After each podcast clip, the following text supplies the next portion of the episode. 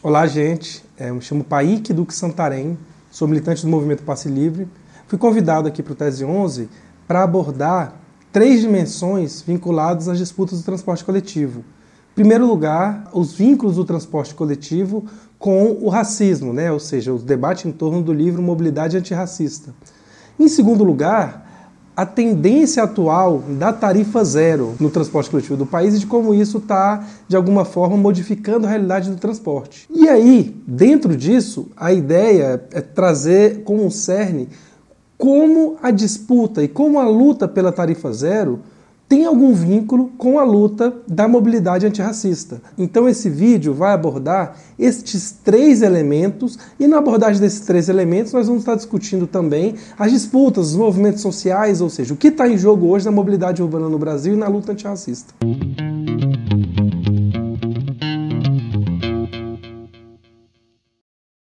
Então a gente vai tratar primeiro de uma introdução à ideia da mobilidade racista todo esse debate está em torno dos estudos que a gente tem feito, né, que estão de alguma forma expressos no livro Mobilidade Antirracista e algumas é, publicações correlatas.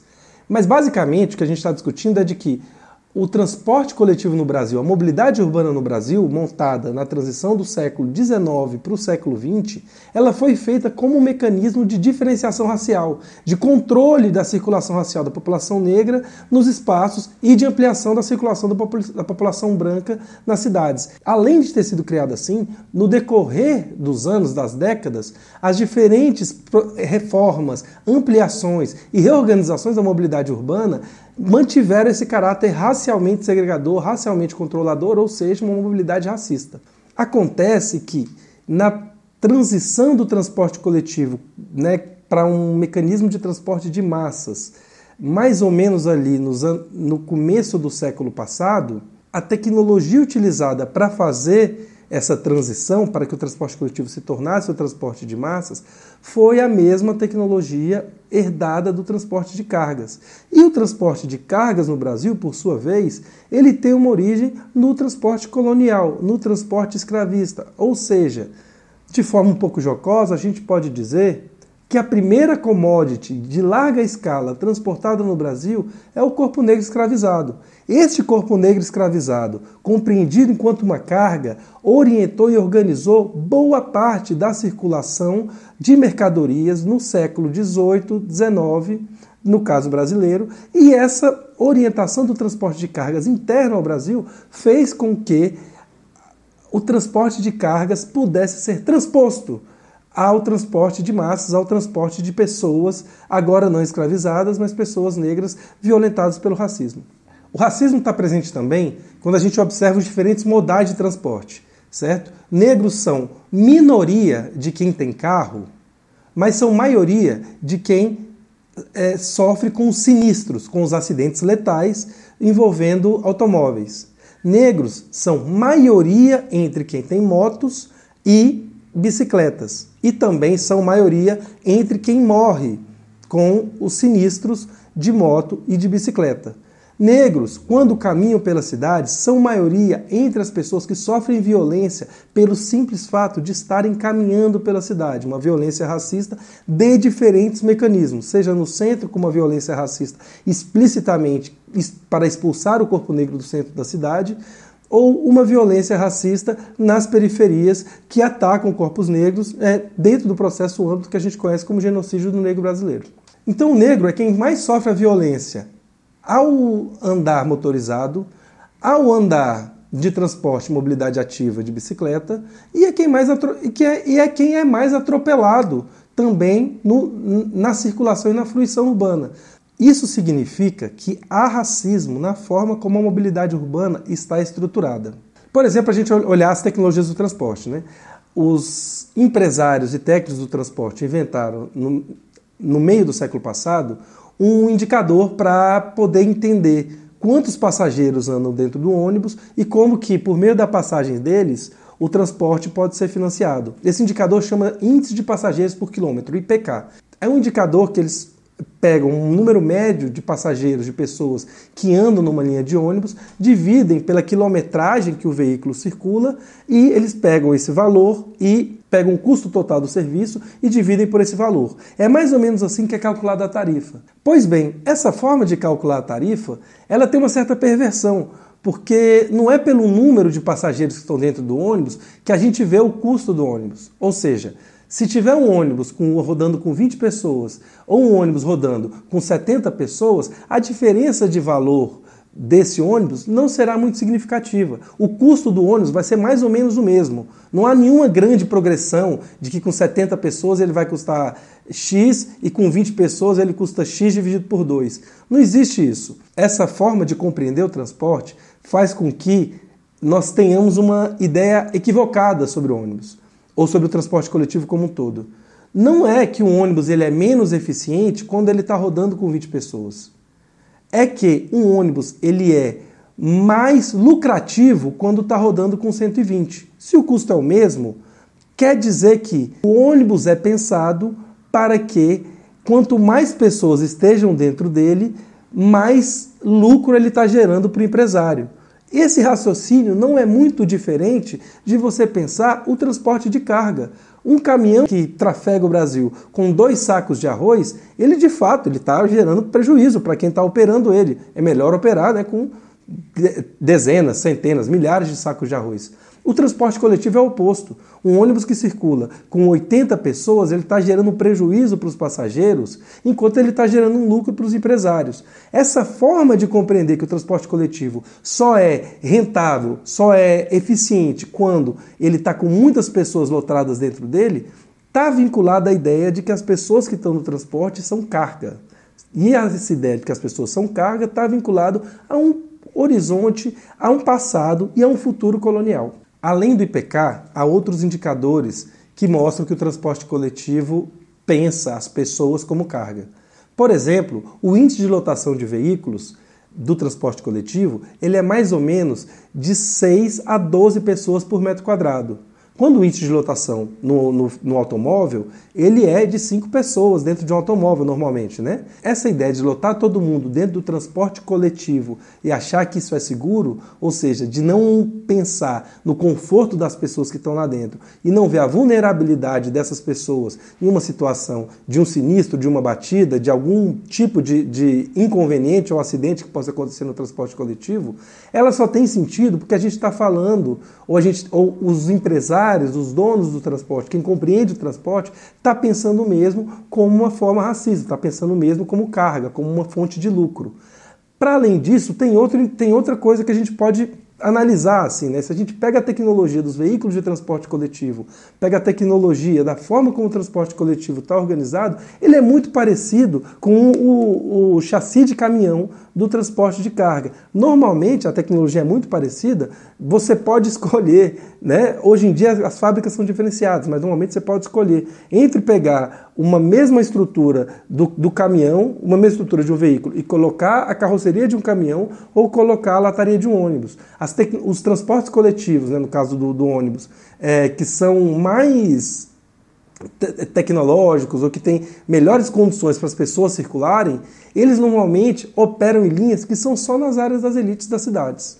O IPK ele estruturou a forma como a tarifa foi calculada, aumentada ou regredida nos últimos 60, 70 anos. E a partir dos últimos 50 anos, ele progressivamente estruturou os conflitos em torno da mobilidade. Por quê? Porque em torno do custo se aumenta a tarifa ou em torno do custo os empresários é, prejudicam o veículo, né, é, precarizam o veículo para poder ter mais lucro, ou em torno do custo, uma linha ela roda ou não roda em determinados espaços da cidade, em determinados horários da cidade.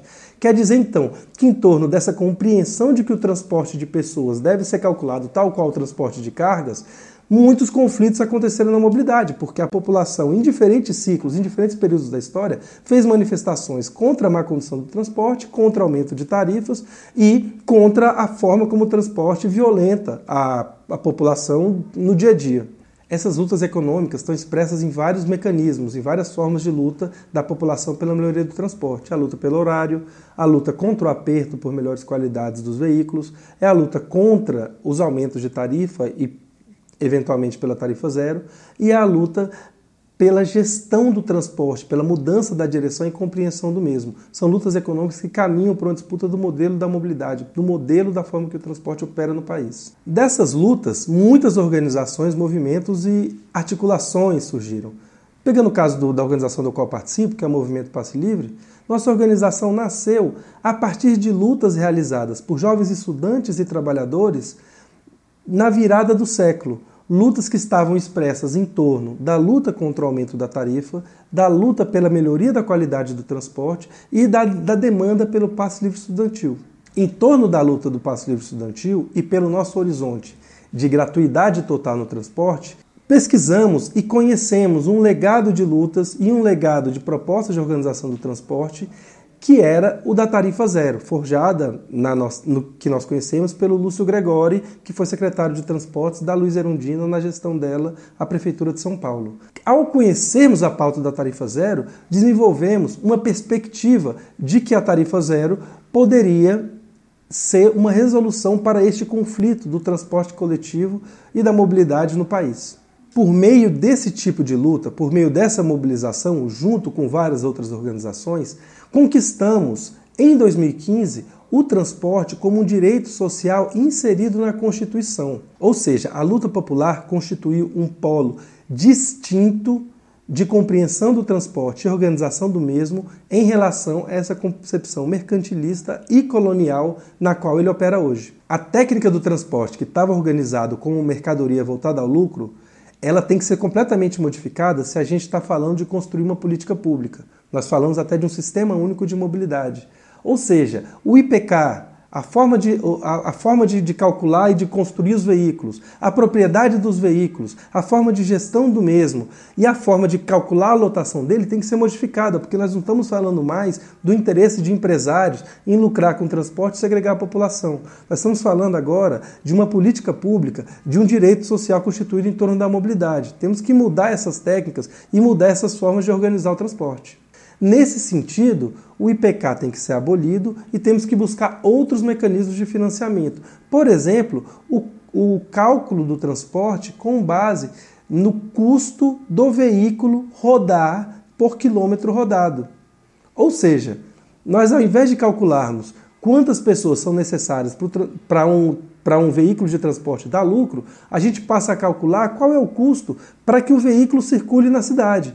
E aí nós passamos a pagar esse custo por meio de subsídios, ou seja, temos um mecanismo de tarifa zero, abolindo o IPK, abolindo a carga colonial do transporte. E aí a gente entra na parte da conjuntura atual do transporte e de como essa disputa contra o transporte racista nos levou ao momento atual. As conquistas das lutas na mobilidade urbana do transporte social como direito se somar a outros elementos de uma crise econômica do transporte coletivo que fazem com que essa forma de financiamento dele hoje esteja uma decadência praticamente irreversível. Seja o custo político de aumentar a tarifa, seja o fato de que muitas pessoas estão migrando para carros ou para Uber, seja o rumbo que as empresas tiveram por causa da pandemia, ou seja, a crise econômica, que faz com que cada vez menos pessoas possam pagar passagens.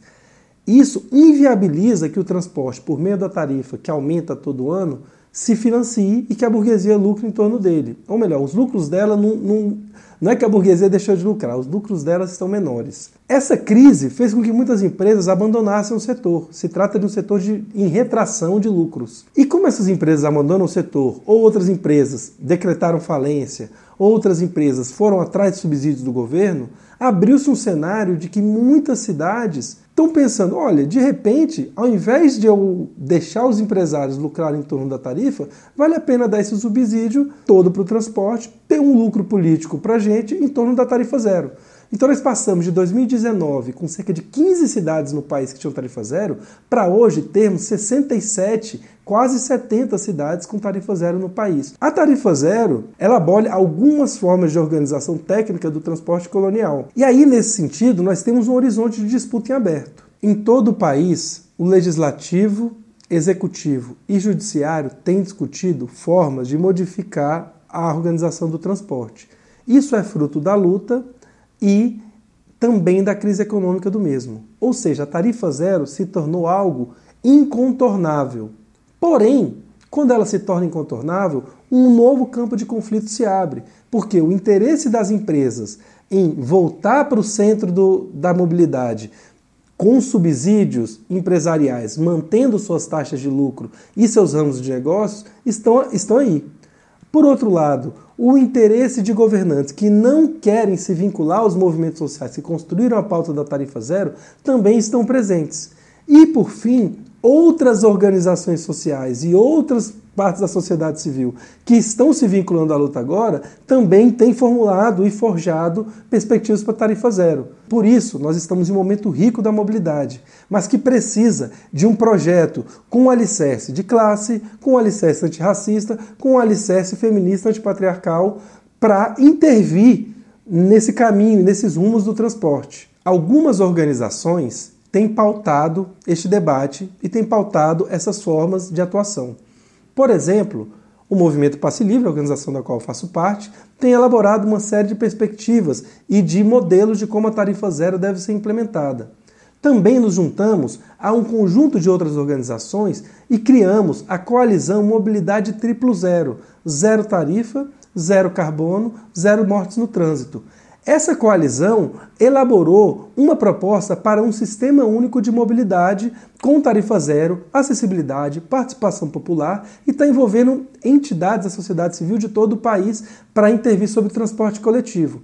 Ou seja, o horizonte de lutas que nós estamos falando, que vem de século atrás, está agora com uma configuração com um conjunto de organizações e movimentos da sociedade civil para pensar no país inteiro em torno de uma perspectiva classista, antirracista, antipatriarcal e, na nossa dimensão, revolucionária em torno das lutas e dos conflitos da mobilidade. A luta pela tarifa zero aponta para a população negra a possibilidade de um futuro e que a gente circule livremente pelo espaço. Ou seja, a gente pode imaginar que daqui a 30, 40 anos, 100 anos, a, a população negra não vai estar segregada e confinada.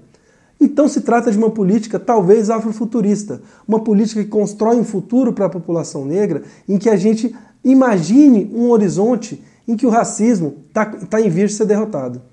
Esse é um pouco o cenário que a gente gostaria de pensar na luta do transporte, o vínculo entre a tarifa zero e a construção de um novo futuro para o povo negro sem racismo. Para finalizar, eu queria fazer uma analogia. A universidade, tal qual nós conhecemos, é uma instituição claramente racista a sua forma de concepção, o seu, o seu corpo científico, a forma como ela se consolidou e o, a, a, maneira como ela está estruturada. Se trata de uma instituição racista da sociedade brasileira. Porém, a partir, há cerca de 30 anos atrás, por organizações do movimento negro, se instituíram nas universidades as ações afirmativas, que fazem com que a população negra tenha poder protagonismo e confluência dentro da universidade. Se trata de uma política antirracista dentro de uma instituição racista. Isso gerou um conjunto de movimentações na sociedade brasileira. Ou seja, podemos trazer isso para a mobilidade. A tarifa zero, que é uma política com construção e com impactos diretamente antirracistas, pode fazer com que a mobilidade urbana, que é uma instituição racista do Brasil, tenha, por meio de políticas antirracistas, um mecanismo de, de conquista e de luta da população negra no Brasil. Esse é o convite que a gente faz, enquanto movimento Passe Livre e parte da coalizão Triplo Zero, para que todas as organizações, pessoas que estão interessadas se somem nessa luta. É, caso você queira seguir esse debate, caso você queira acompanhar mais esse diálogo, a Coalizão Triplo Zero, o Movimento Passe Livre e as publicações que estamos citando aqui, você pode seguir um conjunto de links que vão estar aqui na descrição do vídeo, que são da Coalizão Triplo Zero, do Movimento Passe Livre, dos links que, é, dos textos que são base para essa reflexão aqui. E eu acho que assim a gente vai poder seguir esse diálogo. Espero que a gente se reencontre nas ruas, na movimentação, nas organizações e que a luta siga. Por uma vida sem catracas, seguimos em luta.